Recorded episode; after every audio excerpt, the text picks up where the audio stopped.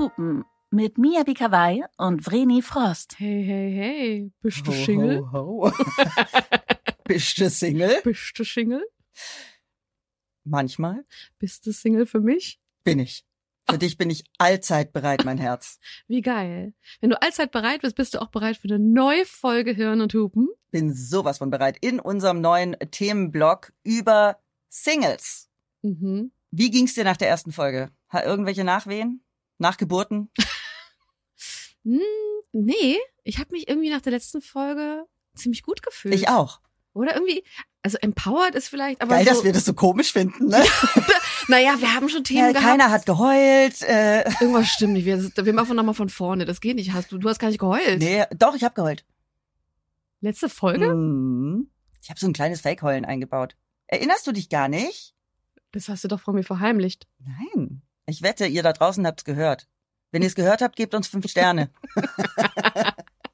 Ich guck mal, ob ich heute heule. Aber weiß ich nicht. Wir haben heute nämlich unsere Expertin zu Gast und wir freuen uns sehr. Die zweite Folge ist ja immer unsere ExpertInnen-Folge und da haben wir eine ganz tolle Frau bei uns im Studio sitzen. Das ist ja auch nicht bei uns alltäglich. Wir haben ja ganz viele Folgen remote und wir begrüßen ganz herzlich Anne Dittmann. Hi, ich wollte mal rauskommen. Anne wollte mal raus von zu Hause. Ja, Anne, wir freuen uns riesig, dass du da bist. Ich freue mich auch. Danke. Danke für die Einladung. Voll gerne. Wir geben einen kurzen Input zu deiner Person und du sagst mir danach, ob wir das richtig recherchiert haben. zu deiner Person. Du bist studierte Journalistin, Autorin und Speakerin. In deinen Texten geht's meistens um Themen wie Mutterschaft, Vereinbarkeit von Beruf und Familie, Getrennterziehende und natürlich auch um Alleinerziehende. Du beschäftigst dich mit Nachhaltigkeit und Konsum. Du schreibst für viele Magazine aus dem Hause Gruner und Jahr, wie zum Beispiel die Brigitte, Brigitte Woman. Die streichen ja im Moment hunderte von Stellen. Äh, puh, das Ja, haben wir puh. in den Nachrichten alle mitgekriegt. Äh, da kannst du uns vielleicht gleich auch noch einen kleinen Input geben. Aber ja, du schreibst generell auch für andere Zeitungen und Online-Magazine, Süddeutsche Zeitung und so weiter. Und du hast im letzten Mai ein Kinderbuch rausgebracht, das heißt Meine Crew. Und bald kommt ein Buch über Alleinerziehende mit deiner eigenen Geschichte, Geschichten anderer alleinerziehender Frauen und mit ExpertInnen Interviews. Ein Mut, ein Wut- und Mutmachbuch soll das sein. Es wird heißen Solo, selbst und ständig. Du bist sehr aktiv auf Instagram und hast eine richtig tolle Community für Alleinerziehende aufgebaut. Und alles, was wir jetzt gesagt haben, kommt natürlich nochmal für euch in die Show Notes. Liebe Anne, war das vollständig? Korrekt. ja, passt so. Vreni kriegt einen Fleißaufkleber. Äh, du kriegst ein Bienchen in dein Oh. Heft. Das ist äh, so schön Gute äh, Arbeit. aufgezählt. Danke euch. Und Aber das sehr beeindruckend, äh, was du alles machst, Anne. Ja. Ja, danke schön. Ihr auch. Die erste Frage, bist du aktuell Single? ja, ich bin Single. Und, fragt für einen und Freund. ich lache dabei, Ich während frag ich für einen. Freund. Ja. Du lachst dabei. Ja, ich bin, ich bin glücklich Single. Darüber haben wir auch in der ersten Folge gesprochen, Mhm. ähm, dass wir diese Stigmatisierung von Singles einfach aufheben wollen, weil es so bescheuert ist, Mhm. Singles zu shamen. Kein Single-Shaming mehr. Mhm. Es hat irgendwie sowas Patriarchales, oder? So, uh, die Frau, die frei ist, das darf nicht so sein. Mhm. Darüber haben wir gesprochen und wir haben auch darüber gesprochen, dass bei der Frau, die Single ist, das irgendwie als Zustand wahrgenommen ist, der einfach nur zwischen zwei Beziehungen ist und ne, so, ne, so ein Mangel irgendwie Mhm. darstellt, als Ja. wäre man nicht komplett. Und äh, das wäre eine Übergangsphase zwischen zwei Beziehungen. Und je länger die dauert, desto mehr stimmt möglicherweise mit der Frau nicht. Ja, total. Und ich finde auch so krass, ähm, überhaupt diesen Fakt, dass wenn äh, irgendwie eine Frau auf der Straße angemacht wird, sie den Typen dann nur los wird, indem sie sagt, ich habe einen Freund. Ja. Also ich bin schon besetzt, so, ne? Genau. So krass, wie oft ich früher gesagt habe, ich habe einen Freund, weil ich einfach nur in Ruhe gelassen werden wollte. Ich Ja. habe das auch ständig gesagt, weil das das Einzige war, was funktioniert hat. Ja. Alles Und das bedeutet eigentlich, dass sie praktisch das Eigentum eines anderen Mannes eher respektieren als den Willen oder auch eben Unwillen Voll. der Frau. Ja. Ne? Erschreckend. Ja. Ja. Anne, magst du uns kurz deine Geschichte erzählen? Okay, wie lange habt ihr Zeit? Kurz. Ganz kurz. Wir wollen dich ja Uh. noch zu ganz vielen Expertinnenfragen Ja. befragen. Ich habe mit 24 ähm, mein Kind bekommen, gewollt. Ähm, das war geplant. Fa- Ich war fast 25 Jahre alt und ein Jahr später bin ich nach Hause gekommen mit meinem Kind und der Papa hat gesagt, ich kann das mit uns beiden nicht mehr, hat seinen Rucksack gepackt und ist gegangen. Und dann war ich alleinerziehend.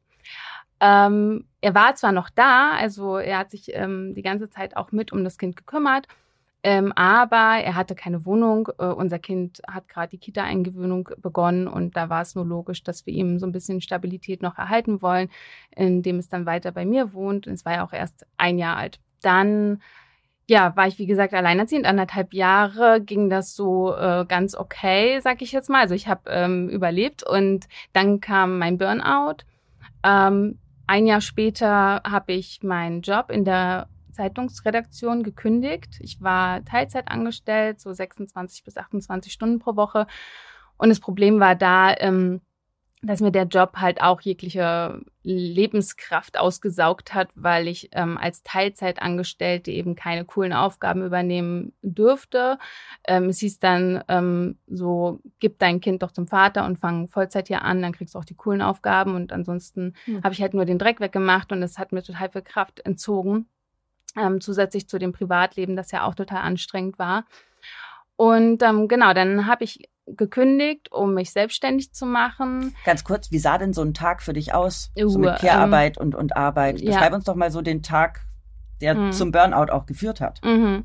Ja, also die Nächte waren durchzecht. Also ich sag jetzt mal, ich bin halt um, um 6 Uhr aufgewacht, aber nicht irgendwie äh, erfrischt, sondern immer müde, ähm, weil ja mein Kind eben sehr klein war. Die schlafen noch nicht durch unbedingt mit anderthalb Jahren, auch nicht mit zwei Jahren, jedenfalls mein Kind nicht. Und ähm, dann war eben ja auch noch das, der Fakt, dass mein Kind dieses erste Kita-Jahr mitgemacht hat, wo sie alle Viren irgendwie einfangen und die mhm, sie nicht stimmt. gewohnt sind. Das heißt, Gott, er hatte diese sehr viele Viren schleudern dann immer. Ja, und, und er hatte so viele unruhige Nächte und dann ähm, hat er irgendwie nachts uns beide voll gekotzt und ich und hat geschrien und ich habe überlegt, okay, wen mache ich jetzt zuerst sauber oder ziehe ich erstmal das Bett ab und ich halte mein Kind im Arm und und ähm, kriege dieses Gebrüll ins Ohr und will es natürlich auch beruhigen und gleichzeitig da ist ja niemand, ich muss das Bett abziehen und ihn möglichst wieder schnell beruhigen, dass er bald wieder einschlafen kann und wir nicht die ganze Nacht durchmachen. Dann 6 Uhr aufstehen, dann ähm, äh, Essen machen, ähm, also mich erstmal äh, duschen, anziehen und so weiter, dann das Kind ähm, Windeln wechseln und Wie macht man ähm, das denn? Du nimmst das Kind mit ins Bad, wenn es schon wach ist? Ist es mit der, unter, bin unter der Dusche? Ja, nee, also ich bin möglichst früh aufgewacht und also aufgestanden und ähm, ganz leise ah. habe ich dann versucht zu duschen, so dass er noch schläft. Ja.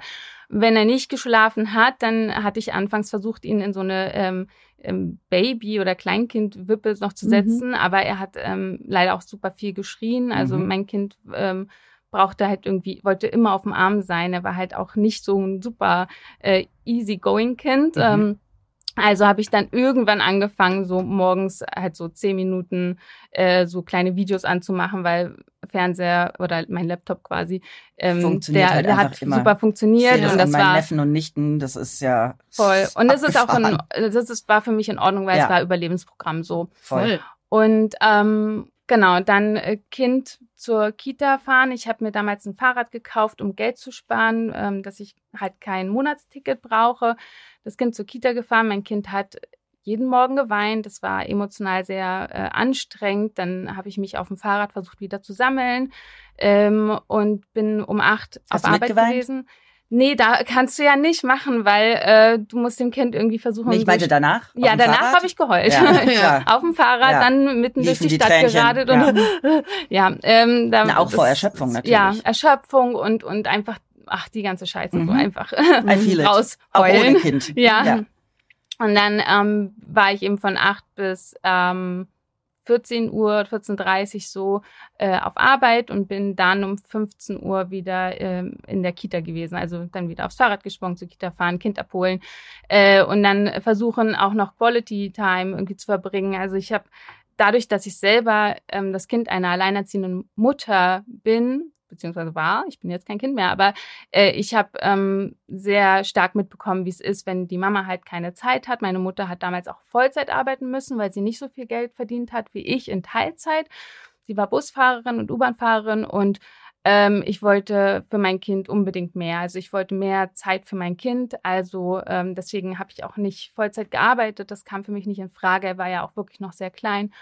Und dann ähm, genau, bin ich mit ihm um, um drei, halb vier auf, auf den Spielplatz gegangen oder wir haben irgendwie zu Hause was gemacht, gespielt und so weiter.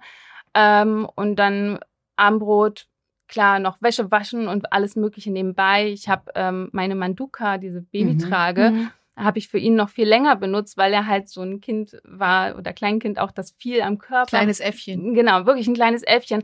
Und die habe ich dadurch ähm, noch benutzt, bis er drei war, ihn dann halt beim Geschirrspüler ausräumen auf den Rücken geschnallt, einfach damit er nicht schreit die ganze Zeit oder quengelig ist. Und dann eben die Hausarbeit so erledigt, ähm, Armbrot, dann ihm vorgelesen, ins Bett bringen äh, und dann bin ich mit eingeschlafen. Ich wollte gerade sagen, das ist total krass. Es ist absolut fremdbestimmt gewesen. Ja, Ich glaube, dass jede, fast jede alleinerziehende Mutter gerade abnickt die ganze Zeit, was du erzählt hast und wirklich die ganze Zeit immer nur so mitnickt. Das kann ich mir sehr gut vorstellen. Und ähm, wir sind beide kinderfrei. Ich muss auch gestehen, dass es eine meiner größten Ängste war, wenn es um diese Kinderkriegfrage ist, was ich habe extrem Respekt davor, alleinerziehend zu sein. Es sucht sich ja niemand aus. Ne? Und das tolle Beispiel ist ja, wie, wie toll Frauen, also man hört ja schon raus, wie viel Kraft das kostet und wie wenig eigenes Leben es in dieser Zeit gibt und so und äh, wie was für eine Leistung das ist, was alleinerziehende Mütter da wuppen. Und gleichzeitig, wenn ich da so zuhöre, krampft sich bei mir innerlich wirklich was zusammen, ich denke so, boah, hart, mhm. hart. Ähm, du hast aber gerade auch erwähnt, dass deine Mutter alleinerziehend war. Das war ja dann in den 90ern wahrscheinlich Mhm. so. Hat sich für dich gesellschaftlich und gesetzlich was geändert äh, in deiner Situation als alleinerziehende Mutter und für deine, bei deiner Mutter? Könntest, kannst du da einen Vergleich ziehen? Mm, Ich würde das, ich würde das eher ähm, also weiter gefasst betrachten. Ähm, also es hat sich gesetzlich ähm, und gesellschaftlich was geändert. Also einerseits würde ich sagen, ist es also es ist es ist sehr komplex, weil meine Mutter ist in der DDR groß geworden. Mhm. Da war das sowieso nicht so das große Problem wie im Westen. Ja. Äh, meine Mutter hat immer gearbeitet, also sie hat auch ähm, gearbeitet als oder wieder ist wieder eingestiegen, als ich ein Jahr alt war Mhm. äh, ist nicht diese drei Jahre zu Hause geblieben und war auch nie in Teilzeit, hat immer Vollzeit gearbeitet. Also deswegen, ähm, das ist ein bisschen schwierig, äh, das alles so über einen Kamm zu scheren. Verstehe, ja. Aber man kann halt, es ist ein sehr komplexes Thema, aber man kann halt unterm Strich sagen, dass ähm, die Gesetze ähm, und ja, so das Soziale in unserer Gesellschaft schon mehr ins, in die Gleichberechtigung gegangen ist. Also ähm, heutzutage zum Beispiel, das war damals gar nicht selbstverständlich, äh, habe ich mit ähm, dem Vater meines Kindes das gemeinsame Sorgerecht und das war auch komplett selbstverständlich. Ähm, wir waren zwar nicht verheiratet, vor der Geburt sind wir zum Jugendamt gegangen und er hat äh, die Vaterschaft anerkannt und damit hatte er eben auch das Sorgerecht. Ähm, und heutzutage ist es auch so, wenn du dich scheiden lässt, ähm, dass beide Elternteile das Sorgerecht behalten. Das war in den 90er Jahren nicht so, beziehungsweise bis 98 nicht so. Ähm, und da wurden die Gesetze geändert. Das heißt, wenn sich ähm, Eltern getrennt haben, dann blieb das Sorgerecht in den allermeisten Fällen bei der Mutter. Mhm. Und ähm, die Väter hatten das Umgangsrecht weiterhin und das bedeutete dann meistens irgendwie die Besuchswochenenden. Äh, und das ist heute anders. Ähm, die neuen Väter, also ähm, politische Kampagnen und so weiter, ähm, wie wir gesellschaftlich mit Vaterschaft umgehen, das hat sich alles geändert. Väter sind oder es gibt mehr engagierte Väter heutzutage. Das heißt, nach einer Trennung sind viele Eltern leben mehr gleichberechtigt. Sie leben gleichberechtigter und ähm, das war, das war damals anders. Da hieß es, ähm, da gab es diesen Leitspruch, ein Kind gehört zur Mutter. Heute ist der Leitspruch, ein Kind braucht beide Eltern. Und das klingt erstmal cool. Das klingt erstmal cool. Es gibt öfter das Wechselmodell. So, ähm, man sagt mittlerweile vier bis zehn Prozent der Eltern leben nach einer Trennung im Wechselmodell. Das Problem ist allerdings, dass Wechselmodell bedeutet, das Kind lebt mal hier, mal da. Genau, also Mhm. äh, Wechselmodell bedeutet in Deutschland äh, 50-50, also 50 Prozent jedes Elternteil. Das Aber ist nicht überall. so. zehn Vier bis zehn Prozent ist so Ist ja wenig, nix. oder? Oder ist Ja, das viel? ist super wenig, Ja. aber also das, das liegt auch daran, dass so viele Komponenten stimmen müssen. Du musst Mhm. äh, zwei Wohnungen in der Nähe finden. Wohnungen, wer kann zwei Häuser bezahlen auf dem Land? Ne? Ja, das ja. ist halt auch nochmal so eine Sache. Äh, das, es muss, man muss sich das erstmal leisten können. Und da komme ich zu dem Punkt, der halt äh, uns gerade in so eine extreme gesellschaftliche Schieflage gebracht hat. weil wir leben letztendlich die ähm, Familienmodelle noch sehr traditionell. Also wenn Frauen Kinder kriegen, bleiben sie meistens zu Hause, mhm. äh, insbesondere noch im Westen, drei Jahre immer noch. Und danach gehen sie Teilzeit arbeiten. Warum ist das so? Nicht, weil alle das so toll und cool finden, sondern weil wir das Ehegattensplitting haben. Das gibt einem den Anreiz, also es gibt jeder Familie den Anreiz, zu sagen, eine Person muss möglichst wenig verdienen, die andere möglichst viel. Dann haben wir ähm, den besten Steuervorteil. Ja. Da kriege ich einen kleinen Würgereiz bei mhm. sowas immer, ne? So, und was passiert dann nach der Trennung? Ganz ne? genau. So, äh, plötzlich haben Väter mehr Rechte ähm, und können quasi eine Mutter ins Wechselmodell zwingen. Das ist heutzutage möglich seit 2017. Ähm, da gab es so einen Präzedenzfall. Und das heißt, man kann sich trennen und eine Mutter soll von heute auf morgen ähm, plötzlich für ihre Kinder und für sich allein sorgen können, irgendwie einen Vollzeitjob am besten noch haben und so weiter, die Wohnung selbst bezahlen können und kriegt halt im Wechselmodell ja auch keinen Unterhalt. Es gibt keinen Kinderzuschlag, bestimmte ah. Sozialleistungen fallen auch weg. Ach, das gibt's im Wechselmodell nämlich noch gar nicht. Also die Gesetze sind stellenweise überhaupt noch nicht in dieser Modernität angekommen, die eigentlich nach einer Trennung heute gelebt werden sollten. Und es reißt Frauen richtig in die Scheiße rein. Ja. Und für Männer ist es okay, da geht das. Ah. Ja. Sowas finde ich ja immer, da zieht sich in mir alles zusammen. Ähm, ich habe mich viel mit äh, finanzieller Emanzipation von Frauen beschäftigt und das ist auch einfach furchtbar. Mir und ich haben auch drüber gesprochen, wie viele Frauen finanziell abhängig sind von, von den Männern. Mhm. Ähm, äh, kommen wir zurück zum, zum Single-Thema. Was sind deiner Erfahrung nach die größten emotionalen Herausforderungen als Alleineziehende? Also es kommt darauf an, in was für einer Situation man ist. Alleinerziehende ähm, sind keine homogene Gruppe. Die Lebensrealitäten sind ähm, total unterschiedlich. Kannst du uns ähm, da so ein paar Beispiele ja. geben in der Skala? Mhm. Ähm, für mich zum Beispiel, also was meinst du mit in der Skala, Skala der Lebensrealitäten? Ähm, na, es gibt Alleinerziehende, die ähm, verdienen sehr gut Geld, die sind Chefinnen, vielleicht haben sie ein eigenes Unternehmen und so weiter. Und dann ist es natürlich, ich finde, die haben echt äh, so ein Vorteil von aus allem. Also die haben natürlich trotzdem noch ein sehr anstrengendes Leben und tragen die Verantwortung letztendlich allein. Aber wenn du Geld hast, also natürlich. wenn du viel Geld hast, dann kannst du halt ähm, einen Großteil der Care-Arbeit, wie zum Beispiel Haushaltsführung, ähm, outsourcen Richtig. und ähm, ja. kannst auch ähm, ganz spontan mal irgendwie eine neue Waschmaschine kaufen. Du kannst in einen sehr wohltuenden äh, Urlaub ähm, fahren. Du kannst dir eine ne? Nanny leisten. Nanny leisten, genau. Äh, also alle möglichen Probleme, die so auf einen zukommen, wenn man alleinerziehend ist, kann man eben durch Geld regeln. So, das ist im kapitalistischen System so. Äh, und ähm, deswegen, das, das, da habe ich schon das Gefühl, da geht einiges sehr gut zu bewältigen. Ähm, und dann gibt's natürlich auch Alleinerziehende, ich sag's mal auf der anderen ähm, Seite der Skala. Und das sind weitaus mehr, würde ich behaupten. Ja, definitiv, die zum Beispiel Gewalt, häusliche ja. Gewalt, finanzielle Gewalt auch erfahren haben, also die zum Beispiel von ähm, einem manipulativen Ex-Partner dazu gezwungen wurden, ihren Job aufzugeben oder keine, das Studium nicht zu beenden. Äh, und die haben es wirklich sehr, sehr schwer nach einer Trennung. Also erstmal haben sie es natürlich überhaupt schwer, gerade wenn es physische Gewalt auch gab, sich zu trennen. Und ähm, zweitens wenn sie dann getrennt sind, haben sie eben nicht nur dieses Problem der äh, finanziellen Gewalt, die noch nachwirkt, dass sie eben schlecht aufgestellt sind, ähm, jobmäßig, sondern auch noch das Problem ähm, von Sorgerechts- und Umgangsstreitigkeiten. Also wenn da häusliche Gewalt angezeigt wird, die in den seltensten Fällen bewiesen werden kann, dann ähm, gibt es mittlerweile schon so Ten Tendenzen und bestimmte Regionen, äh, und, und Anwälte, die bestimmte Täter-Opfer-Umkehr ähm, Mittel benutzen äh, oder Narrative benutzen und sagen, äh, also sie grätschen voll in den Sexismus rein, der sagt, ja, das ist die rachsüchtige Ex-Frau, die will sich nur mhm. rächen äh, und deswegen behauptet sie jetzt, er wäre gewalttätig gewesen und so weiter. Und es gibt aber viele Studien zu Falschaussagen und die, die belegen, dass die um die zwei Prozent liegen. Zwei Prozent. Und man geht aber trotzdem erstmal davon aus, dass es eine Falschaussage ist. Und ich habe auch von Fällen gehört, ähm, die, die wo die Gewalt bewiesen werden konnte. Sogar, ähm, ich kenne sogar eine ähm, Mutter persönlich in Berlin.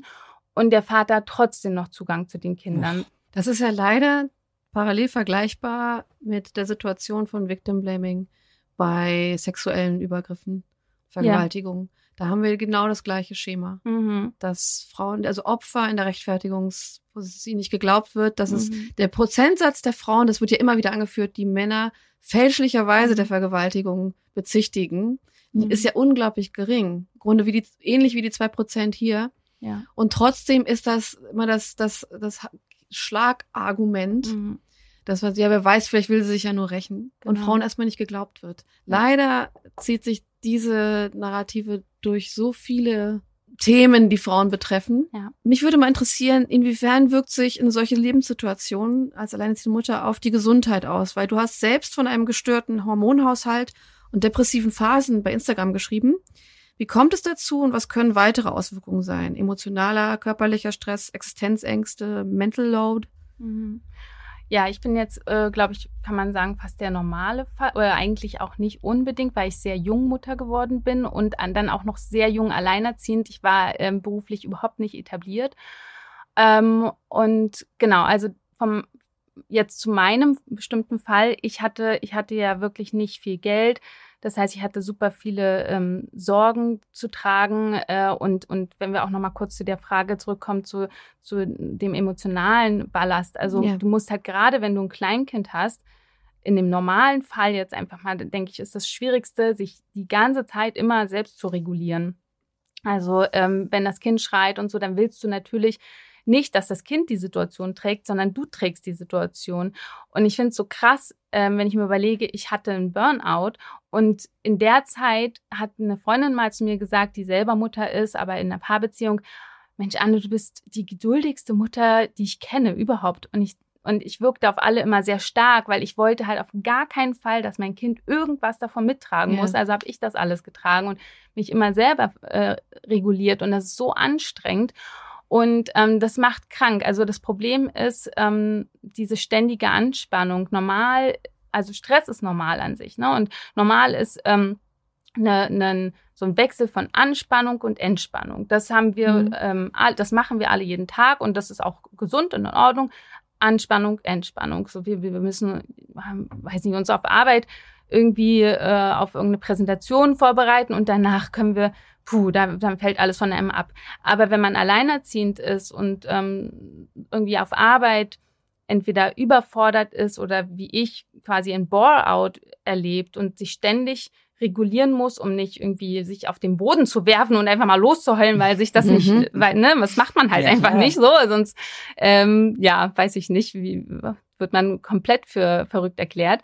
Äh, und dann geht man zu, zu seinem Kind und das Kind ähm, vertraut einem ja und lässt alle Emotionen raus und vertraut auch darauf, dass es aufgefangen wird. Das heißt, auch da kannst du dich nicht entspannen. Du kommst nicht in die Entspannung. Mhm. Und das kann echt krank machen. Das kann ähm, zu Depressionen äh, führen. Und Depressionen habe ich gelernt von einem, aus einem Buch von der Journalistin Barbara Vorsamer. Die hat ähm, mein wunderschönes Trotzdem, wenn ich es jetzt nicht richtig, äh, nicht falsch zitiere, äh, geschrieben. Und sie lebt schon ihr Leben lang mit Depressionen.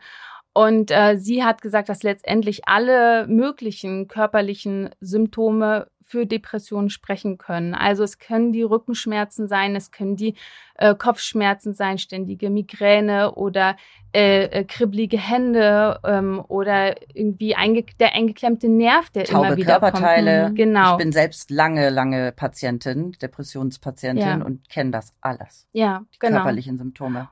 Bei mir war es ähm, insbesondere eine Schlafstörung, die ich fünf Jahre lang hatte, also wirklich stundenlang auch dann äh, nachts wach liegen. Ähm, und genau, also das, das ist, glaube ich, auch nochmal etwas, das ist wie so ein Strudel, ne? Also du wirst ja da reingezogen. Du also, schläfst nicht, du genau, bist du erschöpft, schläfst nicht, du bist, du bist erschöpft, traurig, du noch schläfst schlechter. wieder nicht. Ja, genau. Ganz genau. Ja. Ähm, und und ähm, die, man hat auch herausgefunden, dass die finanzielle Komponente sehr stark in Mental Health äh, Zustände hineinspielt. Also wer wenig Geld hat, hat ähm, schon allein, es fängt schon allein bei der äh, gesellschaftlichen Teilhabe an. Du fühlst dich ausgeschlossen, Einsamkeit ähm, führt, kann auch zu Depressionen führen. Ja. ja, also es hängt alles miteinander zusammen und es ist ein Abwärtsstrudel. Wie bist du rausgeschwommen? Oder bist du noch dabei? Mir geht's heute zum Glück echt gut. Also ich bin, ich, ich merke auch, wenn ich ähm, immer wieder in diese Jahre hineingehen muss, dass ich teilweise auch ein Kloß in, in den, im Hals kriege. Mhm. Ich habe auch beim Buchschreiben gemerkt, puh, ich muss mich da echt dolle wieder hineinversetzen. Mir geht's noch gar nicht so lange gut, muss ich sagen. Also ich meine, dann bin ich ja auch noch ne, durch eine Pandemie gegangen, wie wir alle. Ähm, und, mhm. und da hat bei mir die Depression richtig gekickt. Mm. Ich, ich, wie bin ich rausgeschwommen? Es, ich habe meinen Job gekündigt, das war Schritt eins. Ähm, dann habe ich mich selbstständig gemacht. Ich war kein Jahr selbstständig, da kam die Pandemie, hat mir so ein bisschen so einen Strich durch die Rechnung gemacht. Ähm, es gab damals einen Auf Auftragsstopp in den Redaktionen, das heißt, ich musste ein halbes Jahr Hartz IV anmelden. Äh, was auch super wenig Geld war und man weiß halt nicht, wie geht's weiter, geht's überhaupt danach weiter und so weiter. Äh, und dann, dann habe ich irgendwann, ja, es ging dann eigentlich voran, indem ich dieses äh, Kinderbuch gemacht habe, das total wirklich mein Herzensprojekt war, weil mein Kind wurde eingeschult und ich wollte ihm dieses Freundschaftsbuch in die Schultüte packen. Und wir sind ja eine Familie, wo wir wohnen, wir wohnen in einem Bezirk, der sehr divers ist. Wir, unsere Familienform ist divers und ich fand halt in diesen äh, Freundebüchern das nicht abgebildet. Ähm, also habe ich selbst eins gemacht und meine Crew heißt meine das. Crew genau mhm. und per Crowdfunding das quasi finanziert und es gab ganz ganz viel Interesse und endlich konnte ich mir ein äh, anständiges Gehalt selbst auszahlen für meine Arbeit. Und ich habe auch gemerkt, das Gehalt, weiß ich noch, kam, wir haben jetzt 2023, das Gehalt kam im Januar 2022 auf mein Konto. Und ich habe richtig gemerkt, wie ich zwei Wochen später schon, es ging mir mental so viel besser. Ich ja. hatte Hoffnung plötzlich. Ich hatte ähm, noch mehr Ideen. Ich habe eine Freiheit gespürt. Ich konnte wieder richtig durchatmen. Ähm, es hat mir natürlich auch eine Therapie geholfen, weil ich glaube, ohne diese Therapie wäre ich nicht zu dem Schritt gekommen, dass ich ein Freundschaftsbuch selber mache oder ja. dass ich irgendwie ne, wieder die nächsten Schritte gehe, weil ich konnte tatsächlich, bevor ich diese Therapie angefangen habe, keine Schritte mehr gehen. Ich lag den ganzen Tag im Bett. Ich habe morgens nur irgendwelche Klamotten übergezogen, mein Kind weggebracht, und dann bin ich ins Bett gesunken und konnte mich nicht dagegen wehren. Also ich konnte keine eigenen Schritte mehr machen, so ganz äh, wortwörtlich. Und die Therapie hat mir dabei geholfen und das Geld hat mir dann tatsächlich nochmal dabei geholfen, ja, wieder so richtig auch ähm, eine Zukunft zu sehen und Visionen zu haben und also die gute Art von Vision, nicht die schlechte. Ja. Aber, ja.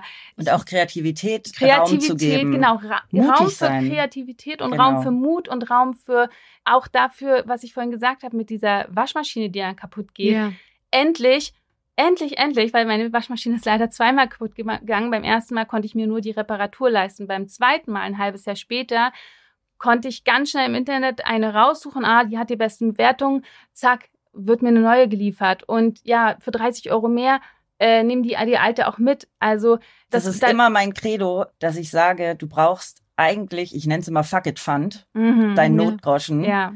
Und ich habe mir früher als Studentin immer gesagt, ich will einfach irgendwann mal so viel Geld haben, dass es kein Super-GAU mehr ist, wenn die Waschmaschine kaputt geht. Voll. Und deswegen, ich kann das so nachvollziehen. Total. Ja. Und auch, dass dieser Raum für Kreativität eigentlich erst geschaffen sein kann, wenn du so viel Ballast und Belastung abwerfen kannst, um praktisch wieder Raum zu haben dafür. Ja. Das heißt, es ist ja extrem schwierig zu sagen, also finde kreative Lösungen, da rauszukommen, wo ich denke, das ist aber eigentlich der falsche Gedankengang, weil um das zuzulassen, dass du diese Gedanken überhaupt hast mhm. und ihnen den Raum geben kannst. Das bedeutet, dass du erstmal so eine, ja, dieses Durchatmen mhm. haben kannst, von dem du erzählt hast. Ne? Ich glaube, es ist ganz faktisch, kann man das wirklich mit diesem Mental Load beschreiben, ja. weil ähm, damals, es zählte ja alles mit rein, Mental Load, ähm, wenn ein Kind Geburtstag hat, fuck, ich brauche 10 Euro für ein Geburtstagsgeschenk. Mhm. Was sieht wertvoll aus, ist aber möglichst günstig. Oh, ja. die Waschmaschine ist noch kaputt gegangen. Oh, ich muss irgendwie in der Kita jetzt die diese Woche die ähm, irgendwie Essen mitbringen oder so. Mein Kind hat Geburtstag. Ähm, es kommen so viele Sachen. Jeden Tag sind so viele Sachen und du machst dir, wenn du kein Geld hast, machst du dir wegen allem eine riesen Platte. Musst ja. du ja. ja. Musst ständig Alternativen finden. Und wenn du das, wenn du Geld hast, oh, Geburtstagskuchen, klar, zack, und hier und ein Geschenk kaufen und nebenbei und ich mache keine Platte mehr. Und das ist dieser Mental Load, der da auch halt noch mit weggeht. Und ein Kind wächst ja auch ständig, ne? Voll, ja, also, Kleidung, Klamotten und so, ja, ne? Also, ja. ja, alles Mögliche. Wie erlebst du denn in der Gesellschaft dein Dasein als Single Mom? Ja, das ist ganz witzig, weil ich meine, das ist mein Erleben. Ne? Jetzt erlebe ich es gerade total toll. Äh, vor ein paar Jahren erlebte ich es ganz schlimm. So, äh, es ist ja auch immer eine Frage, äh, wie interpretieren wir äh, bestimmte Sachen. Aber man, also man kann schon sagen, es gibt, es gibt definitiv, äh, ich lebe in Berlin, so, ne? In Berlin ist die Stadt der Alleinerziehenden in Deutschland. Mhm. Hier gibt es mehr Alleinerziehende, äh, so proportional, als in allen anderen Städten in Deutschland. So, und ähm, das heißt, hier habe ich schon mal echt eine ganz gute Grundlage, um nicht ständig irgendwie ähm, komische Augenrollen oder mh, mm, skeptische Blicke oder sowas zu bekommen. Auch gerade in der Schule meines Kindes, da gibt es ganz viele ähm, Familienkonstellationen und so weiter. Ähm, aber ich stelle mir das auf dem Land wirklich schwieriger vor. Mhm. Es gibt halt wirklich noch die Vorurteile. Die gibt es, das ist Fakt. Ich krieg äh, so viele Nachrichten über Instagram, ähm, so viele so viele Erfahrungen, die mir da ähm, zugetragen werden. Und ich, das stimmt schon, ich selbst habe auch gewisse Erfahrungen gemacht, also auch in der Kita, wo und und so äh, Momente, wo ich gemerkt habe, man hält mich gerade gar nicht für kompetent. Also es liegt wahrscheinlich auch noch mit, also unter daran wurde dadurch verstärkt, dass ich eine recht kleine Person bin, dass ich blond bin, so und dann auch noch so alleinerziehend. Und ich glaube, das hat dann irgendwie alles so zusammengewirkt, dass. dass Hast du ein Beispiel? Ja, ich war in der, also ich habe mein Kind zur Kita gebracht und äh, habe gesagt, ähm, passt auf, er hat eine, ich weiß gerade gar nicht, was man damals als äh, den, den Babys geben durfte oder konnte, also nicht Babys, sondern Kleinkindern, mhm. eine Ibo oder Paracetamol. Man darf nur eins von beiden geben. Ist schon wieder gelöscht aus meinem Kopf. Aber ja, habe gesagt, pass auf, das hat er. Einfach nur, damit ihr wisst, er hatte so ein bisschen leichte Temperatur, aber sonst scheint er ähm, fit. Und ähm, einen Tag vorher habe ich, ähm, da hatte er Bauchschmerzen. Ich habe dann, ich, ich habe ihn quasi vom Boden aufgeklaubt. Einen Tag vorher bin ich halt zur Kita gekommen. Er kroch so am Boden entlang und krümmte sich und ich habe ihn aufgehoben und gefragt, was los ist und die Erzieherinnen wussten nicht genau, waren auch alle immer sehr unterbesetzt und mir kam schossen halt so ein bisschen die Tränen in, mhm. in die Augen so vor Mitleid. Und ähm, ich habe gefragt, soll, sollten wir jetzt ins Krankenhaus, weil mein Kinderarzt ist an dem Tag zu. Äh, und sie hat mir auch keine Antwort darauf gegeben, also bin ich mit ihm ins Krankenhaus gefahren. Am nächsten Tag diese Ibu-Sache oder Paracetamol. Ich habe auf jeden Fall das Richtige gegeben. ähm, und, und dann ein paar Tage später wurde ich zu einem Gespräch eingeladen und ich habe gefragt, ist denn alles in Ordnung? Und sie haben gesagt, ja, ja, alles okay. Und dann sehe ich, dass der Vater meines Kindes auch da ist. Er wurde auch mit eingeladen. Oh. Und dann haben sie mir gesagt oder haben ihm auch gesagt, ja, wir sehen, äh, ihre ähm, äh, Ex-Partnerin oder die Mutter des Kindes äh, scheint überfordert. Wir würden vorschlagen, dass sie What? Erziehungshilfe beim Jugendamt in, äh, in Anspruch nimmt.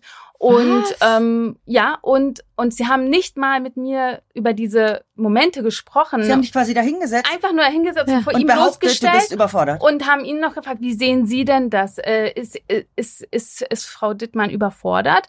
Und er hat zum Glück, er ist ein cooler Typ, wir kommen super miteinander klar und er hat auch zum Glück damals gesagt, nee, sehe ich nicht so.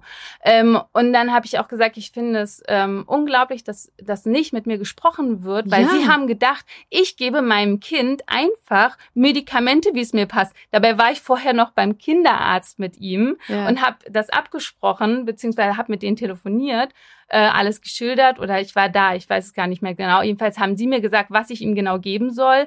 Äh, und ich habe das niemals ähm, selbstbestimmt gemacht. Das würde ich ja gar nicht machen. Also hätte ich viel zu viel Angst. Ich mache alles immer so in Absprache mit Ärzten und so. Und sie haben aber gedacht, ja, die irgendwie, die ist überfordert, die heult da fast, dann gibt sie dem Kind Medikamente. Also sie sollte wahrscheinlich irgendwie mal vom Jugendamt. Aber werden. selbst wenn, wäre nicht der krass, erste ne? Schritt gewesen, mit dich darauf darüber. anzusprechen? Genau, genau, finde um ich auch. Um diese Fragen vielleicht mal zu klären. Genau. Aber das fällt mir immer wieder auf, kurzer Exkurs. Ja. Kommunikation. Ach Gott, ja. ja. Dass manche Menschen einfach nicht den Arsch in der Hose haben, zu kommunizieren mhm. und dann lieber hinter deinem Rücken sich was zusammenspinnen, mhm. um dich dann zu einem offiziellen Gespräch zu laden. Ja. wo dir sowas, also werde ich fassungs, da werde ich auch richtig wütend. Ich habe geheult. Ich habe, ich habe, ich war total Versteh ich fassungslos. Ich habe auch Ja. aus Wut geheult Ja. und aus. Verzweiflung und so. Und dann habe ich aber ähm, nochmal selbst diese Erzieherinnen äh, und die Leitung zu einem Gespräch geladen und habe gesagt, dass ich das total schlimm fand. Also das, warum spricht man nicht mit mir und warum warnt man mich nicht vor und ich, äh, warum stellt man mich so bloß vor dem Vater meines Kindes, mit dem ich zum Glück eh die ganze, sie wollten nämlich auch wissen, ob, ob er über all diese Vorfälle wüsste. Und er hat gesagt, ja, ja, wir schreiben jeden Tag. So, ich weiß genau Bescheid. Zum Glück, ne? Aber ähm, Aber wie ja, haben Sie da reagiert? ja, dann ähm, tut's ihnen leid. So aus dem. Gespräch gestohlen. So Ja. na, unangenehm, aber ja.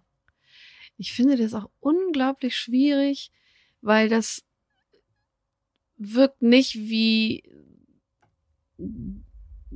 der Willen äh, Erklärung einer Situation, sondern äh, über die Art, wie das gemacht wurde, ist das fast ein gegeneinander ähm, Aufhetzen. Aufhetzen Ja, von ja. zwei, äh, von denen man auch als auch als Ja. Kita ja eigentlich auch im Eigeninteresse wünschen sollte, dass sie in einem Strang ziehen. Genau. Also warum, warum sollte man da Fronten aufbauen? Ja. Darauf da jetzt so einen Wert legen und, Ja. und, äh, und das dahin führen, Mhm. weil das so, das ist ja das Gegenteil von konstruktiv. Ne? Ja. Also es ist ja nicht lösungsorientiert, sondern äh, irgendwie findet da äh, äh, so, ein- so ein Blaming wieder auf so vielen Mhm. Ebenen statt. Und ich finde das auch so, ich fand das auch so im Nachhinein so komisch, selbst wenn wir gar nicht so viel Kontakt gehabt hätten, der Vater und ich. Ja. Er hatte unser Kind damals nur jedes zweite Wochenende und er sollte meine Erziehungsfähigkeit Ja. be also beurteilen. Ja. Ja. Ihm Da diese nehmen sich manche. Menschen einfach so krass wichtig und denken, sie tun was Gutes, obwohl sie eigentlich nicht mal die Fähigkeit haben zu kommunizieren. Das ist Ja. echt unfassbar. Mhm. In der Frankfurter Rundschau gab es jetzt einen Artikel Ja. über eine alleinerziehende Frau. Der wurde das Bürgergeld gekürzt, weil der Vater keinen Unterhalt zahlt und nicht aufgefunden werden konnte. Die Frau hat ein Schreiben bekommen und da waren Fragen drin, die unter aller Sau sind. Der Verein Sanktionsfrei e.V., die haben den Fall publik gemacht. Die Frau wurde zum Beispiel auch gefragt, ob sie verhütet hat und wenn nein, warum nicht? Er ist Wahnsinn. unfassbar. Hast Und du davon gelesen? Ich, ich habe ich hab den Artikel gelesen und ich fand's unfassbar. Es ist, äh, wenn ich, ich habe dieses Schreiben auch mir angesehen und ich dachte, ich, ich hätte mich wirklich so belästigt gefühlt von Mhm. dieser Behörde, wenn ich dieses Schreiben gelesen. Ich, ich habe es eigentlich quasi auch schon mitgefühlt. Ich, ich habe so ein Gefühl von Ekel. Ein Gefühl von Ekel kommt wirklich in mir hoch. Und ich finde das, ich finde das, äh, das, das gehört unbedingt abgeschafft. Und das Ganze ähm, es ist übergriffig. Es ist hart übergriffig. übergriffig. Oh, hoch 10, genau. Äh, es gehört abgeschafft. Ich finde eigentlich, die müssten auch ein Schmerzensgeld zahlen oder Ja. so. Ja. Ähm, und dieses ganze ähm, Thema rund um Unterhaltsvorschuss ähm, ist eh nochmal eins für sich, weil ähm, auch ähm, puncto Stigmatisierung von Alleinerziehenden, wenn der Vater untertaucht äh, und nicht zahlt oder nicht untertaucht und nicht zahlt, ist es egal, dann bekommen äh, Mütter oder haben das Recht auf Unterhaltsvorschuss. Und der Unterhaltsvorschuss ist aber geringer als der Mindestunterhalt. Das heißt, hier werden ähm, die Kinder benachteiligt von, von Familien, wo äh, einfach keine Väter auffindbar sind. Und Oder es, keinen Bock haben. oder keinen Bock haben, ähm, genau. Aber muss, also jetzt klär mich bitte auf, ich habe da gar keine Ahnung. Ist es nicht gesetzlich verpflichtend, als Vater Unterhalt zu zahlen? Ja. Und es gibt tatsächlich welche, die können ähm, wirklich nicht zahlen, da, weil es gibt einen Selbstbehalt, einen gewissen. Der ist jetzt auch gerade ähm, 2023 nochmal angehoben worden. Äh, Selbstbehalt heißt, dass äh, sie einfach Geld brauchen, um selbst irgendwie überleben oder über die Ja. Runden kommen zu können. Ähm, und die können dann tatsächlich nicht zahlen. Aber soweit ich weiß, machen sie auch Schulden. Also das, der, der Unterhaltsvorschuss, der müsste eigentlich, müsste wieder eingetrieben werden, dann vom Jugendamt, von den Kassen. Ähm, aber das passiert in den meisten Fällen nicht. Und was mit denen, die zahlen können und nicht zahlen? Die, also man könnte einen Unterhaltstitel erwürgen. Ähm, das macht man über die Beistandschaft des Jugendamts und dann äh, könnte er theoretisch gepfändet werden. Es gibt aber auch einige, die sind irgendwie in der Selbstständigkeit, äh, privat wissen alle um sie herum, sie könnten zahlen, aber sie rechnen sich halt ähm, Anders aus. Anders Anders, aus, ja. genau. Freunde von mir hatten nämlich so einen Fall. Und Mhm. ich finde es immer wieder unfassbar, dass dieser Mann nicht zahlt. Und Mhm. sie druckst da aber auch immer so ein bisschen rum.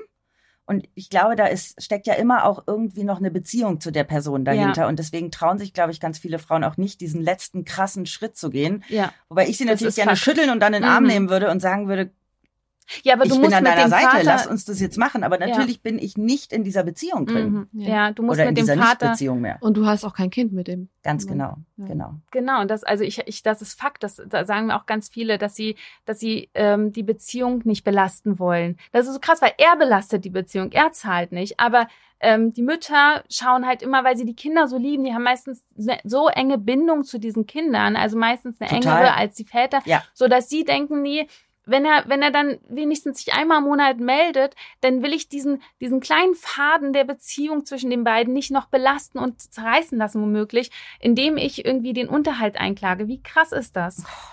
Das macht mich voll traurig und Mhm. voll wütend. Ja. Ja. Also der, der Fairness halber, ich habe hab eigentlich gar keinen Bock jetzt gegen Beispiele zu nennen, aber ähm, äh, es gibt auch Beispiele von Männern, die nach Scheidungen und äh, mit Kindern äh, finanziell auch wirklich sehr, sehr schlecht dastehen und viel zahlen. Wollte ich jetzt einfach nur mal erwähnt haben, damit da jetzt äh, das nicht unerwähnt ist. Ja, das ist auch Es wichtig. gibt diese Beispiele, aber natürlich Ja. müssen wir uns nichts vormachen. Wobei ich da schon wieder an Whataboutism denke. Ne? Also äh, nee, Nee, eigentlich, das ist, eigentlich nee, ist das es- möchte ich, das möchte ich von mir weisen, weil ähm, ich will nicht sagen, ja, aber die gibt's auch, weil es ist, ähm, es ist ein Fakt, Mhm. dass Absolut. es das gibt. Mhm. absolut. Wir müssen nicht darüber sprechen, dass die Realität eher die ist, von der wir jetzt länger sprechen. Ja. Aber, und das ist für mich dann kein Whataboutism, sondern das ist für mich, diese, diese Beispiele gibt es auch. Es ist kein Mhm. Schwarz und Weiß. Ja. Ähm, wir haben aber, und das ist, deswegen ist es ja wichtig und deswegen reden wir ja auch viel mehr Genau. über die andere Situation, dass es, es entspricht, sagen wir mal, der Lebensrealität vieler, viel von viel mehr Frauen und Ja. Menschen. Ähm, unser Themenblock ist ja, heißt ja aber äh, Singlefrau. Deswegen, ich finde, ich habe jetzt extrem viel gelernt, weil das ja tatsächlich als kinderfreie Frau Absolut. nicht, also ich hätte auch noch ganz viele andere Fragen. Ja. Ich würde aber wahnsinnig gerne, bevor die Folge vorbei Ja. ist, noch mal ein bisschen darauf eingehen, wie es als alleinerziehende Mutter und Singlefrau ist. Gibt es da Interesse überhaupt an einer neuen Partnerschaft und oder oder Dating? Wie findet das statt? Vielleicht kannst du ja so ein bisschen von dieser Welt ein bisschen erzählen. Mhm.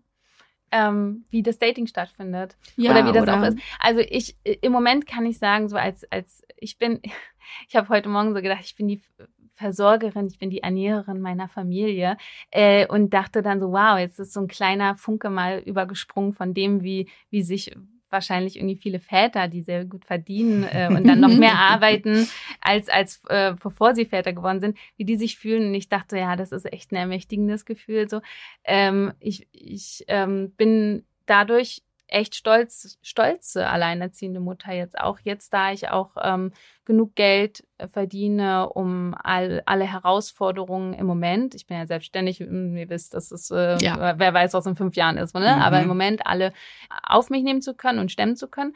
Äh, und das ist ein sehr ermächtigendes Gefühl. Und das, das, das Dating, also ich hatte zwischendurch eine kurze Beziehung mal, das war vor fünf, sechs Jahren oder so. Und ich habe da auch gemerkt, so es ist, er, er war ein, ein total toller Freund, also echt als Freund super, als, als, als, ich will jetzt auch gar nicht Stiefvater sagen, aber ne, Mhm. also in der Rolle des Freundes meines Kindes oder so, ähm, war er ähm, schwierig, weil ich hatte teilweise das Gefühl, ähm, dass ich zwei Kinder habe, zwischen denen ich vermitteln muss.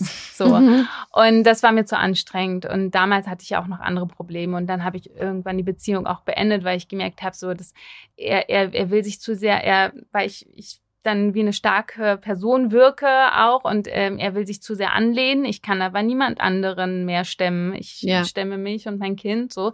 Äh, und ich brauche da eher jemanden, der irgendwie auch stark und also aufgestellt ist, sein Shit zusammen hat, so ne. Und Wo ähm, du dich vielleicht auch mal anlehnen kannst. ja, wo ich mich oder? vielleicht auch mal Ja. anlegen kann, genau, oder dass irgendwie zumindest ein Austausch ist, so ein Mhm. gleichwertiger. Ja. Ähm, und, und unbedingt auch jemanden, der ähm, Verständnis dafür hat, wie es ist, ein Kind zu sein äh, und ein echtes Interesse an, an meinem Kind als Mensch und Persönlichkeit hat. Äh, anders funktioniert's nicht, weil man kann sich das, man kann sich, man kann behaupten, ja, ich bin ja nur mit ihr zusammen, da, da, und äh, aber das, es stimmt halt einfach Nein, nicht. das weil, nicht. ähm, Ganz ehrlich, mein, also meine, meine Gefühle für ihn sind halt erkaltet, immer wenn ich gesehen habe, dass er irgendwie nicht cool mit meinem Kind umgegangen ist. Äh, Ja. Und dann, also es ist einfach so. Das ist einfach irgendwas ähm, Hormonelles. Äh, da hatte ich keinen Bock mehr auf ihn. Ähm, und so das Dating an sich, also viele, viele Alleinerziehende daten per App, weil es einfach praktisch ist. Ähm, das kann man dann abends irgendwie auf der Couch machen. Und die Zahlen, ähm, St Studien äh, mit, mit Zahlen über das Online-Dating und wie viel äh, daraus oder wie wahrscheinlich es ist, dass daraus eine Beziehung wird, die sehen auch ganz gut aus. Das ist quasi so 50-50. Ähm, und das spiegelt aber irgendwie nicht meine Realität wider. Also wenn ich war, habe auch schon alle möglichen Apps ausprobiert und ich habe aber das Gefühl, ganz viele wollen matchen, aber dann nicht schreiben. Ich weiß nicht, probiert ihr auch? Äh, Ich- Tatsächlich, ja, ich, Ich nicht. Ähm. Ich bin seit 13 Jahren vergeben. ja, okay, aber ich- es hätte ja trotzdem sein können. Ja, ja, hätten natürlich. Ja. Klar. ja, doch, also ich, ich äh, mache Online-Dating Ja. oder ähm, Moment, das mache ich gerade nicht, aber habe es auch länger gemacht. Und ähm, die Erfahrung habe ich aber auch, ob jetzt Kind oder nicht, spielt da im ersten Moment gar keine Rolle. Also es gibt Matches gefühlt ohne Ende als Frau. Ja. Tatsächliche Kommunikation findet dann so gut wie nie statt. Also oder selten. Ja, Oder mit so einem ganz klaren Purpose, ja, ne, wo du so denkst, okay, das ist jetzt nicht unbedingt mein Interesse. Das heißt Ja. schon alleine, wenn du aussiebst, was ist so ein echtes Interesse an der Person und man kommt in so eine in Kommunikation, die auch, wo man auch das Interesse behält. mhm. Ich weiß aus eigener Erfahrung, da ich kinderfrei bin, nicht, wie es dann so ist, wenn man diesen Step dann hat. Hast du Kinder? und so? Ich werde das nie gefragt. Bei mir wird immer davon ausgegangen, ich habe keine. ja, no. würde bei mir auch. Aber Ja. ist es immer noch so, dass man stigmatisiert wird? Weil ich kenne das noch so aus dem Gerede von früher im Freundeskreis. äh, Wenn die ein Kind hat, ist die quasi weniger wert. Also es Mhm, ist ja, dann nicht das- so cool, die ja. zu daten. Die ist ja dann quasi schon besetzt gewesen oder hab Super ein, komisch. Ja, Ja. ich habe so ein Online, es gibt ja so eine Online, wie nennt man das Online-Magazin, BuzzFeed. Ja, kenne ich. ne? Da werden ja ganz verschiedene Themen immer angesprochen. Und da ein, ein Beitrag war letztens, habe ich gelesen, äh, den fand, da, da, da habe ich mich so unglaublich aufgeregt. Da ging es um, eigentlich generell um so ganz schlimme Dating-App, also Tinder und wie sie alle heißen, wie nennt man das? Dieser Profiltext. Ah, also die, Bio, die die Bio, Bio. genau, Mhm. danke. So eine Tinder, die so ganz schlimme Tinder-Bio. Tinder-Bios und warum die das in so eine Tinder-Bio reinschreiben, weil wollen die überhaupt jemand finden? Also Ja. eher so, Ja, ja. das ist ja immer ein bisschen witzig bei BuzzFeed, um zu zeigen, also wenn die denken, dass sie so jemanden kriegen. Genau. Und was ich, Da gibt's auf Instagram auch eine coole Seite, die heißt Dating Disaster. die saßen, die folge ich auch, die ist witzig, auch ja. super. Und bei dieser, bei dieser, bei diesem Beitrag war das so, dass es waren natürlich sehr viele Beiträge, aber unheimlich viele, das ist natürlich, es ist aus Amerika, waren die Beiträge, waren halt von Männern, nicht ausschließlich, aber das waren die, auf die ich mich dann tatsächlich ein bisschen fokussiert habe, die dann äh, sich selbst natürlich total überhöhen und Mhm. irgendwie immer diese Narrative haben. Ich bin ja eigentlich ein Nice Guy, aber ihr Mhm. Frauen wollt ja gar keine Nice Guys mehr, ihr wollt ja nur die Arschlöcher. Ja. Und das dann aber so schreiben, dass es so misogyn ist, dass du denkst, Ja. du, du warst von noch nie ein mal Mhm. nice guy, wenn Ja. du das so sagst. Und dann habt ihr ja auch nichts anderes verdient. Und dann stehen so Sachen von Voraussetzungen, die sie von ihrer Partnerin No wollen. Single und das, Moms. Ne, genau, und dann so Single Moms können direkt mal äh, nach, was ist das, rechts oder links swipen. Ähm, und wenn euer Grundjahreseinkommen nicht das ist und ihr euch selber versorgen könnt, dann äh, fangt gar nicht erst an und versucht auch gar nicht mehr Kinder von anderen unterzujubeln Ja. und denkt jetzt, ihr findet jetzt hier so einen Kunden und dann seid ihr noch hochnäsig und nutzt die Nice Guys aus. Und ich habe das so Boah. gelesen. Ja, du und bist ein richtiger Nice Guy. Du bist ein richtig Nice, nice, Guy. ne? Und Mhm. ich habe so richtig gemerkt, wie meine Temperatur immer weiter hochgekocht hat. Da möchte ich Ja. sprechen, so nice bist du. Ja. Ja, aber das ist diese Objektifizierung, ne, die da Ja. auf diesen Apps stattfindet. Und die Hast finde ich das nämlich auch? Also ich, ich hatte auch mal einen, der, der, da stand auch auf dem in dem Profil, er will mal Kinder haben und so. Da, darauf achte ich. Wenn da steht, kei- will keine Kinder oder so, Ja. dann klar, ciao. Ähm, und er hat, ich hatte auch ähm, in meinem Profil, dass ich eben ein Kind habe und wir haben gematcht und so. Und dann hat er das erste, was er gefragt hat, ist, suchst du einen Vater für dein Kind? So, Oh. äh, Okay, mach's gut. okay, so, ja, Ciao, Christoph. Bye, bye. ich habe ich hab da noch, ich, ich wollte ablenken. Ich war noch so richtig so geduldig, weißt du, das waren noch diese Anfangszeiten. Ja.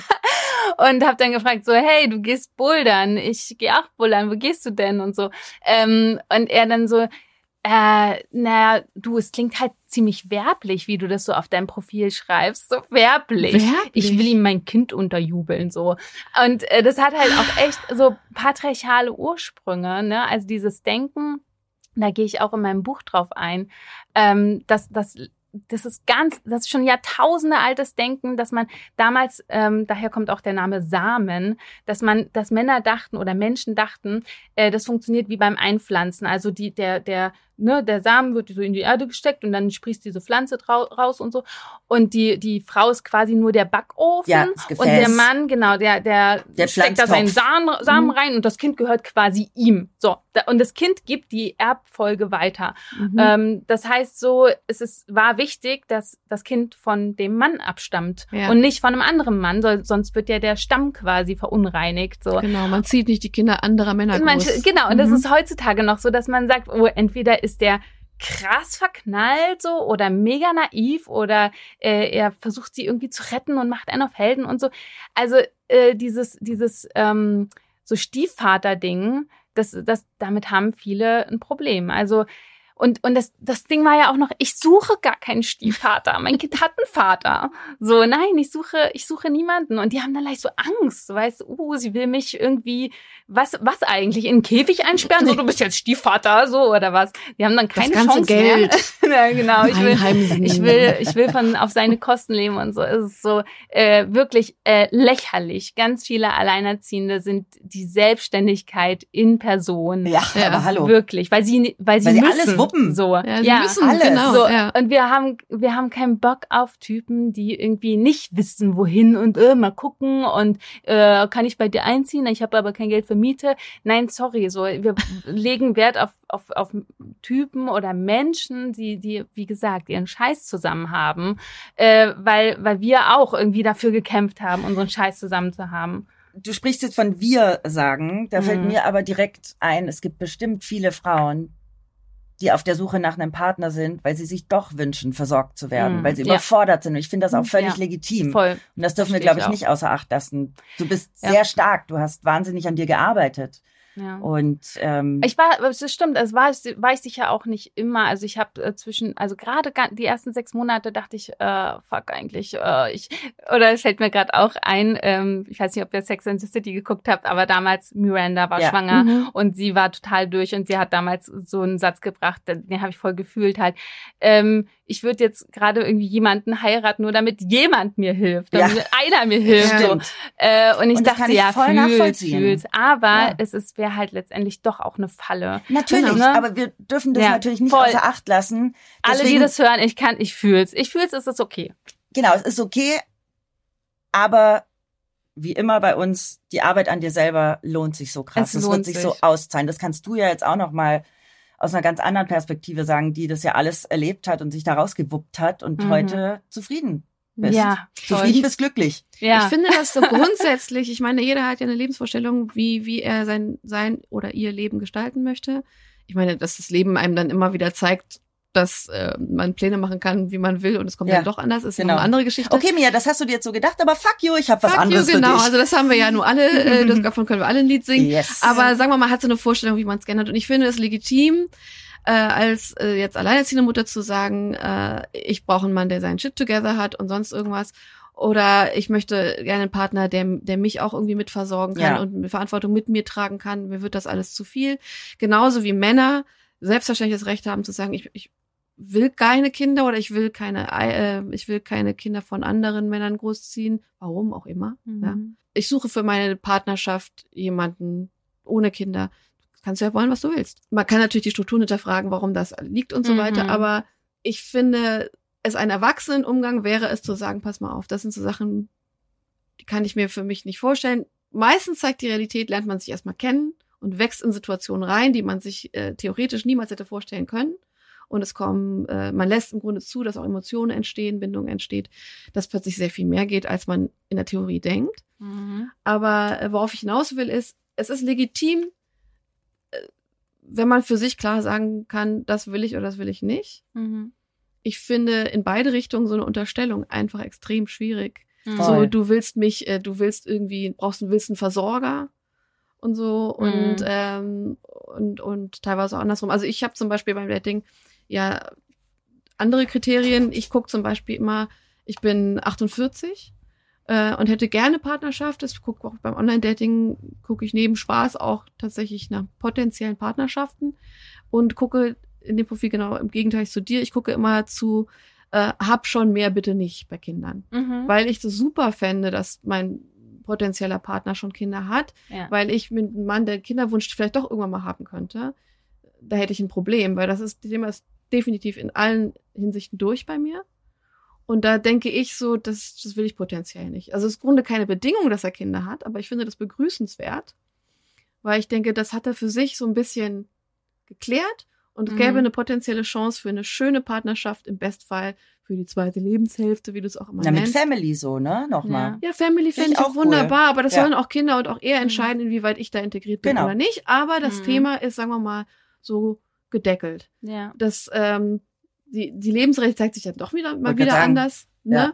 Aber ähm, das sind schon so Dinge, nach denen man guckt. Ich finde das legitim. Mhm. Wie gesagt, das Leben zeigt dann immer nochmal andere Wege. Aber ich stoße mich viel mehr an diesen Unterstellungen und an dem Ja. Umgang damit. Voll. Ja. Weil du unterstellst ja zum Beispiel auf der anderen Seite nicht äh, einem Mann, wo du jetzt siehst, irgendwie, er hat schon Kinder, bitte nicht mehr oder so, dass du jetzt die Versorgerin sein müsstest, ne? Also Ja. da denkt man überhaupt nicht dran. Ja. Und äh, da grätscht, also da kann auch, kann auch keiner von beiden was für. Ich, natürlich darf es uns sauer machen, finde ich, darf absolut ist auch legitim. Aber letztendlich ist Schuld daran äh, dieses blöde Patriarchat. Ja. So, dass, dass diese Rollenaufteilung für uns vorgesehen hat. Anne, zum Abschluss würde ich gerne allen HörerInnen noch was Positives mit auf den Weg geben, was Ja. du am allerbesten für uns einmal beschreiben kannst. Denn in all der Hoffnungslosigkeit und Erschöpfung, die man als alleinerziehende Mutter oft hat, woraus schöpfst du Kraft, Energie? Was gibt dir Hoffnung? Ähm, was ist toll? Mhm. Ähm, darf ich noch mal ganz kurz auf den Anfang zurückkommen? Du Ja. gesagt, wir hatten gesagt, ähm, ähm, alleinerziehend, das sucht man sich nicht aus. Und wenn ich jetzt so in die Zukunft gucke, denke ich manchmal darüber nach. Und ich habe auch mit ähm, ähm, Müttern gesprochen, die haben sich alleinerziehend ausgesucht. Die, Stimmt, es gibt mhm, eine Bewegung mittlerweile, Single Moms by Choice heißt das. Ja. Ja. Und äh, die machen das absichtlich und sind total glücklich Klar, damit. ich habe eine Wir haben Freundin, letztens eine kennengelernt, auch äh, bei dem Lunch. Richtig, wir haben eine kennengelernt und ich habe eine Bekannte in Dänemark, die wohnt in Kopenhagen, die sich dort hat befruchten lassen, Mhm. Weil sie alleinerziehende Mutter sein Man möchte. muss Ja. mittlerweile nicht mehr nach Dänemark. Es, äh, zum Beispiel hier in Berlin. Es gibt ganz viele äh, Samenbanken ähm, Banken und die sagen mittlerweile auch, jede zweite Person, glaube ich, war das, jede zweite oder dritte, äh, ist alleinerziehend, Mhm. die zu uns kommt. Mhm. Total cool. Also es wird immer mehr Also Frauen, die sagen, so, es ich ist mach doch das alleine. choice, ja. So, genau. Ja. Und Das ist ähm, schon mal sehr nice, eine en- bewusste Entscheidung dafür. Und auch so ein bisschen aus dieser Opfer, äh, diesem Opfer-Image rauszunehmen, Ja, ne? dass es total. Frauen passiert. Ja. Nee, das, Ja. Das, ja, das stimmt. Und es gibt ja ganz viele Frauen, die ähm, aus einer Beziehung herausgehen und sich sagen, alleinerziehend ist besser als das. Also, Ja, voll. ähm, Ja.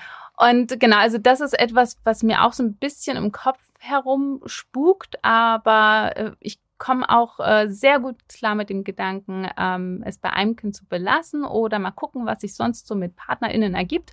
Ähm, und ansonsten, was mir Kraft gibt, äh, ist aktuell ein guter Sportrhythmus, so zwei bis dreimal die Woche zum Sport gehen und dort alles an Stress, Hormonen, Cortisol und was weiß ich nicht, alles rauszuballern. ist es Bouldern? Für- Gehst für- du Bouldern? Tatsächlich im Moment nicht Für mehr, alle, weil die nicht wissen, was es ist, Bouldern ist Klettern. genau klettern und das, da habe ich irgendwie mit der Pandemie dann aufgehört, weil ah, du musst ja ganz viel anfassen. Ja. Und äh, nee, ich gehe ins Studio und reiße da irgendwas am, am Crosstrainer ab. So. äh, und äh, genau das und und mein Job, also die Selbstständigkeit, die sich immer weiter fortentwickelt und ähm, ich, ich kann mir meine Aufträge aussuchen, die mir alle ganz viel äh, Sinn geben. Also es ist ein sehr, sehr sinnvoller Job, der stressig ist, aber gleichzeitig ähm, diese, also mir Kraft gibt, dadurch, dass es für mich total Sinn macht. Und ich denke, geil, dass ich das machen darf und mitwirken darf und so weiter.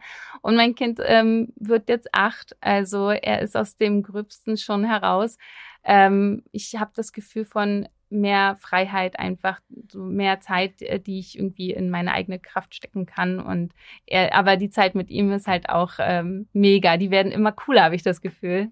Du findest das im Grunde wieder viel mehr zur Richtung Selbstbestimmung, Ja. persönlicher Freiheit und einem Job, das hat, du hattest ja auch ein, nicht nur ein Burnout, sondern auch ein Bore-out, Mhm. der dich halt eben auch Sinn, vom Sinn her erfüllt. ja. Das gibt einem natürlich auch wahnsinnig viel. Mich hat es gerade hardcore beeindruckt. Wisst ihr warum? Hm. Weil ich glaube, ganz viele Mütter bei dieser Frage erstmal sehr romantisch antworten würden, die Liebe zu meinem Kind. Ja, ja. Und, Und ich hat schieb es- das so nach, ja, mein Kind ist auch Nee, so. nee, darum Nee. geht's nicht. Darum geht's überhaupt nicht. Ich Mhm. finde es wahnsinnig beeindruckend, dass du jetzt gerade und das äh, freut mich unfassbar, weil am Anfang waren wir da, dein ganzer Tag hat sich um dieses Kind gedreht und es hat dich erschöpft. Und jetzt, ich habe schon wieder Gänsehaut. ja. Und Uh. jetzt sehe ich hier oder höre eine Frau, die sich wieder an erste Stelle gestellt hat, was aber nicht bedeutet, dass die Liebe zum Kind weniger ist, Von diese, sondern genau, oh, davon das müssen wir finde uns ich ja auch so geil. Ich werde ja. dich jetzt gleich mal drücken, wenn die Aufnahme beendet Ja. ist, weil ich es mega finde. Schön. Und tatsächlich ist das, das ist auch, auch das ist eine Narrative, von der wir weg müssen, ne? Dass äh, wir hatten, wir haben nämlich schon über Mutterschaft gesprochen und dass es eben auch total fein ist, als Mutter auch mal sagen zu dürfen, mein Kind ist auch mal scheiße. Oder ich finde es scheiße, Mutter zu sein, was niemals bedeutet, Ich finde das Kind scheiße. ich finde das Kind scheiße, Ja. also wirklich scheiße oder äh, immer scheiße oder ich liebe mein Kind nicht. Und äh, als Mutter, wie wichtig das ist, sich halt eben auch an erste Stelle mal zu setzen und dann äh, sagen, deswegen ist mein Kind nicht unwichtig. Für alle, die das jetzt hören, wir haben hier draußen gerade so Mhm. ein bisschen äh, Feuerwehr, Polizeialarm inklusive Lautsprecheransagen, wir dass sie werden nicht auch gleich, durchkommen. genau, wir werden gleich abgeholt für die Aussagen hier. Genau, also Mia und ich müssen jetzt mal ganz schnell weg. Es ist gerade wirklich äh, Ja, weil ihr gesagt habt, extrem. Mütter an erster Stelle. Da sofort Und direkt werden Alarm los. festgenommen. Und da hat die Sirene angefangen. Absolut. Nee, aber ich muss auch noch sagen, das ist gar nicht so die erste Stelle. Ähm, also irgendwie denke ich gerade, hm, ich, ich stelle mein Kind neben mich. So, also wirklich, wir sind nebeneinander. Und wenn ich sehe, ihm geht's gut und merke, uh, äh, ich fühle mich, also ich habe jetzt, ich muss jetzt mal was beim Sport rauslassen, dann komme ich natürlich in dem Moment dran. Wir sind halt echt so beide gleich auf. Seid ein so, Team. Gefühl- Ja, Team. Und also es geht halt nicht, wenn es einem schlecht geht, dann ist das ganze Team kacke. Genau. Wir haben extrem viel, also ich und Frini auf jeden Fall auch als Kinderfrei, wir haben extrem viel gelernt. Ja, ich fand's mega. ich hätte noch tausend Millionen Ich finde Fragen. die Folge, ich fand die Folge richtig, richtig toll, Ich Anna. auch. Vielen, vielen ja, Dank. vielen, vielen Dank. Dankeschön. Und ich Unsere Produzentin auch. Ja. Ich kann mir vorstellen, dass auch ihr noch viel mehr hören und lesen wollt von, von unserer Gästin. Und das könnt ihr auch. Das ist das Tolle daran. Ihr könnt ihr folgen auf ihrem Instagram-Account. Es gibt eine Webseite. Sie hat, wir haben es ja schon erwähnt, Bücher geschrieben. Ihr Buch Solo, selbst und ständig könnt ihr nämlich auch schon vorbestellen. Und äh, gebt es mal ein. Anne Dittmann. Äh, folgt ihr, äh, lernt noch viel mehr oder fühlt euch vielleicht auch irgendwie mal verstanden, aufgehoben oder auch gut beraten. Mhm. Ähm, selbst wir als kinderfreie Frauen, ich habe nehme da jetzt so viel mit und Ich verarbeite auch noch mega sehr empowered. viel mehr. Und Ja. ich habe auch ein, ein nochmal Ja, ein neues wir haben Bild. Anfang gesagt, wir haben nicht geheult, aber trotzdem ist es mega empowernd. Ich bin, so. ich bin total empowered. ich find's auch ähm, geil. Weil ich muss auch gestehen, dass sich mein Bild auf alleinerziehende Mütter nochmal signifikant verändert ja, hat. Meins auch. Und mir war das Ich vorher lieb's. nicht bewusst, dass ich eher mit so einem Mitgefühl da immer Ja. ran bin. Dass ich Mhm. dachte, ihr habt so hart und ich finde super, was ihr macht, aber doch schon, das ist ja doch, da schwingt ja so Mitleid so mit. Ja. Mhm. Habe ich jetzt gar nicht. Nee, ich ja, auch nicht. cool. Das ist perfekt. Ich Und auch nicht. Und ich das war sehr lehrreich. hoffentlich, Ja, in Zukunft auch anders begegnen und die Leute auch noch mehr bestärken in dem, was sie tun. Anne, vielen Dank, dass du bei uns warst. Vielen, vielen Dank Dank. fürs Zuhören. Dankeschön. So, Was haben wir noch zu sagen? wir haben noch zu sagen, äh, vergesst die Sternebewertung nicht. Wir werden euch jede Folge damit auf den Sack gehen. ja, genau. Empowert uns Folge. weiter. Folgt Anne. Ähm, alles packen wir in die Show Notes. Nächste Woche haben wir eine prominente Gästin hier. Die wir sind tatsächlich noch am überlegen, äh, oder beziehungsweise wir versuchen noch äh, herauszufinden, wer das sein wird. Denn auch da ist es natürlich als prominente Person spannend, sich zu öffnen zu so einem Thema. Ja. Gerade wegen der Stigmatisierung. Aber das wollen wir aufbrechen und wir schauen mal, wen wir euch da präsentieren. Ist Ja, auch für ihr uns dürft im Moment noch ein sein. Überraschungsei. Wie immer, aber wir werden auf jeden Fall jemand Spannendes finden. Das ist schon mal sicher.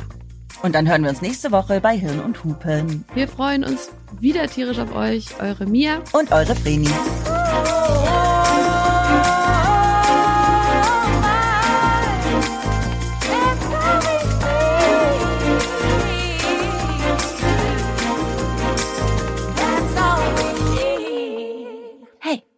Hirn und Hupen ist eine Produktion von Studio Trill.